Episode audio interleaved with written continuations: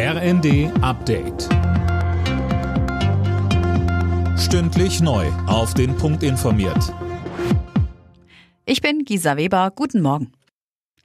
Unter dem Hauptquartier des UN-Palästinenser-Hilfswerks UNRWA im Gazastreifen haben israelische Soldaten einen Tunnel der Terrorgruppe Hamas entdeckt. Das berichten Israels Armee und Geheimdienst. Es soll außerdem Hinweise geben, dass Geräte im Tunnel mit Strom aus UNRWA-Installationen versorgt wurden. Von der Hilfsorganisation heißt es, dass man nichts von einem Tunnel unter dem Gebäude wüsste. Mitarbeitern des Hilfswerks war zuletzt bereits vorgeworfen worden, in den Hamas-Angriff auf Israel Anfang Oktober verstrickt gewesen zu sein. In über 400 Wahlbezirken in Berlin wird heute die 2021 von Pannen überschattete Bundestagswahl wiederholt.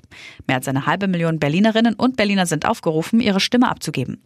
Rein rechnerisch kann sich an den Machtverhältnissen im Bundestag aber nicht viel ändern. Einige direkt gewählte Bundestagsabgeordnete könnten allerdings ihr Mandat verlieren. Bei der Chaoswahl im September 2021 waren unter anderem Stimmzettel falsch oder fehlten ganz. Teilweise wurde auch noch nach 18 Uhr gewählt. In mehreren Städten in Deutschland protestieren auch heute wieder Menschen gegen Rechtsextremismus. Kundgebungen sind etwa in Dresden, Berlin und München geplant. In München erwarten die Veranstalter bis zu 30.000 Teilnehmer bei einem Lichtermeer für Demokratie.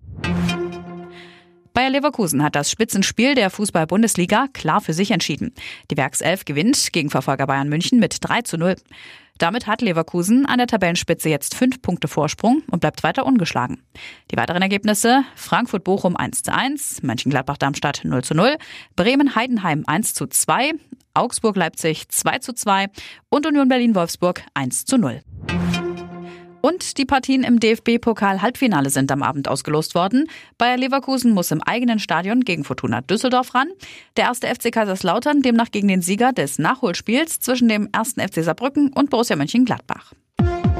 Alle Nachrichten auf rnd.de